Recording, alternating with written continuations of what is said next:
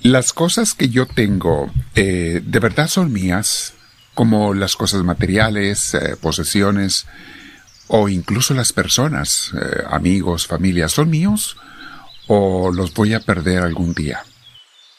Vamos a meditar sobre ello el día de hoy, mis hermanos, y te invito antes a que te sientes en algún lugar, con tu espalda recta, con tu cuello y tus hombros relajados.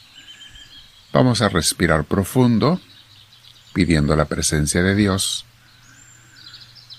Invitamos al Espíritu Santo, pidiendo que nos dé también la paz si nos hace falta, que nos llene de su luz, de su inspiración.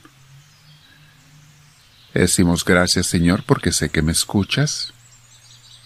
Bendito seas Señor Dios mío. Dame tu luz e inspiración, Espíritu de Dios. Enséñame a conocer, amar y hacer tu santa voluntad. No solo conocerla, Señor, sino también amarla que sienta gozo y alegría de hacer tu voluntad, no la mía, la tuya, las cosas que a ti te gustan, porque yo sé que son las mejores. Enséñame a amarla y a hacerla, porque a veces soy débil, eh, no tengo suficiente fuerza de voluntad. Dame lo que necesito, Señor, para hacer lo que tú sabes que debo de hacer y quieres que yo haga. Bendito sea, Señor Dios nuestro. Con mis hermanos te decimos todos, Gloria al Padre, gloria al Hijo, gloria al Espíritu Santo, como era en un principio, sea ahora y siempre, por los siglos de los siglos. Amén. Bien, mis hermanos, el tema de hoy se llama No te apegues a nada porque... puntos suspensivos. A lo largo del camino de la vida, mis hermanos, lo queramos o no, vamos pelechando las posesiones que pensábamos que tendríamos para siempre. Las vamos o perdiendo o dejando. La casa, la familia natal, poco a poco, los amigos muchas veces, escuelas, trabajos, lugares donde vivíamos, y así, hasta ideas y pensamientos, ¿eh? Los vamos dejando y así hasta llegar al final del camino de esta corta vida, donde no podremos conservar nada más, ni siquiera nuestro cuerpo. Lo único que conservaremos será lo que hayamos almacenado con y de Dios. Lo relacionado con Dios es lo que conservaremos y nos llevaremos de esta vida. Y entonces, cuando ese momento llegue, le podremos decir al Señor, te entrego todo, Señor. No necesito nada, me bastas tú. Ahora, todo lo haremos eso, un día lo haremos, por lo menos al momento de estar muriendo.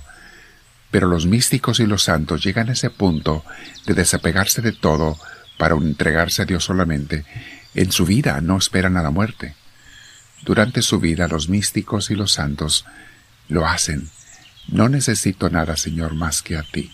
Las demás cosas, mientras quieras que las tenga bien, cuando no, que se haga tu voluntad. Cuenta el padre Antonio de Melo que unos peregrinos en una ciudad que visitaban fueron a visitar a un monje que vivía en las afueras de la ciudad. Cuando llegaron a su casa sencilla y lo saludaron, él los pasó y se dieron cuenta que no tenía muebles. Solo tenía un colchón en el piso una mesita y una silla. Ellos le preguntaron, Maestro, ¿dónde están sus muebles y sus posesiones? Él les contestó, ¿y dónde están las de ustedes? Los peregrinos dijeron, No, no, nosotros solamente estamos de paso. A lo que el maestro contestó, Yo también, fíjense, yo solo estoy de paso. Porque todos en esta vida solamente estamos de paso. Jesús nos da una parábola hermosísima en el Evangelio de San Lucas, capítulo 12, versículo 17 y siguientes. Dice Jesús, Jesús les contó esta parábola.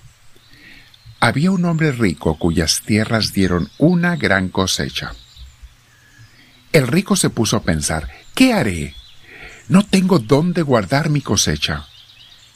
Y se dijo, ya sé lo que voy a hacer derribaré mis graneros y levantaré otros más grandes para guardar en ellos toda mi cosecha, y así todo lo que tengo.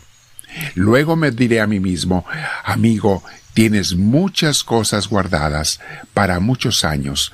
Descansa, come, bebe, goza de la vida. Pero Dios le dijo, necio, esta misma noche perderás la vida y lo que tienes guardado. ¿Para quién será? Así le pasa al hombre que amontona riquezas para sí mismo, pero es pobre delante de Dios.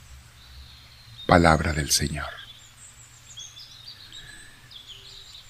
Esta parábola, mis hermanos, eh, como todas las de Jesús, nunca dejan de darnos vida, luz, entendimiento, concientización.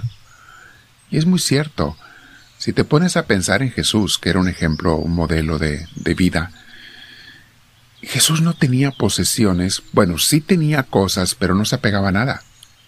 Tenía su ropa, que dicen los teólogos y biblistas que su ropa era, era buena. Hay unos estudios muy interesantes de cuando se reparten las ropas de Jesús después de su muerte, que nos dan a entender que era ropa fina, ropa cara. ¿Quién se la dio? No sabemos. Pero tenía ropa. Sin embargo, no estaba pegado a ella. Él nos enseñó que si alguien tenía necesidad, que compartieras hasta, la ropa.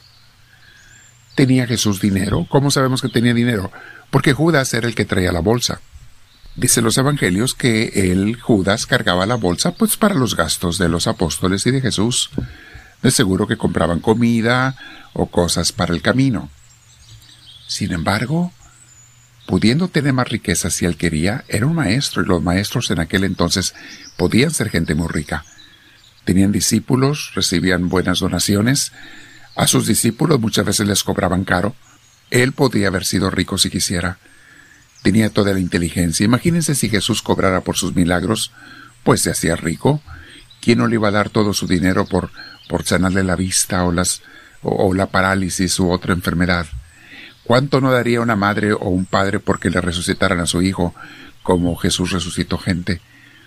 Y sin embargo Jesús pues no andaba buscando nada más que lo de cada día.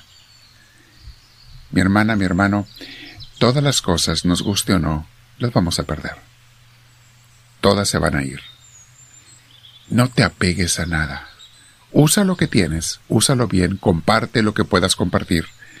Nunca seas egoísta y deja que Dios se encargue del resto. Que Dios se encargue de nuestras necesidades, de lo que nos haga falta cada día entonces serás una persona libre, cuando no te apegues a nada. Cuando recibas las cosas cuando vienen y las dejes ir cuando se van, que les digas bienvenido cuando vienes, bienvenido cuando te vas, conforme Dios quiera. No te apegues a nada para que puedas ser una persona libre. Quédate platicando con Dios el día de hoy, mi hermana, mi hermano.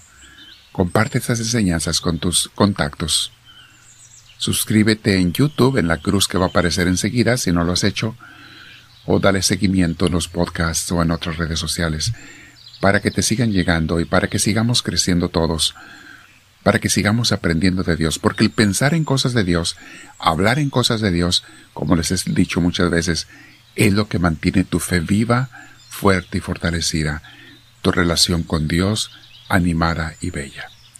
Quédate platicando con Dios y dile, Háblame, Señor, que tu siervo te escucha.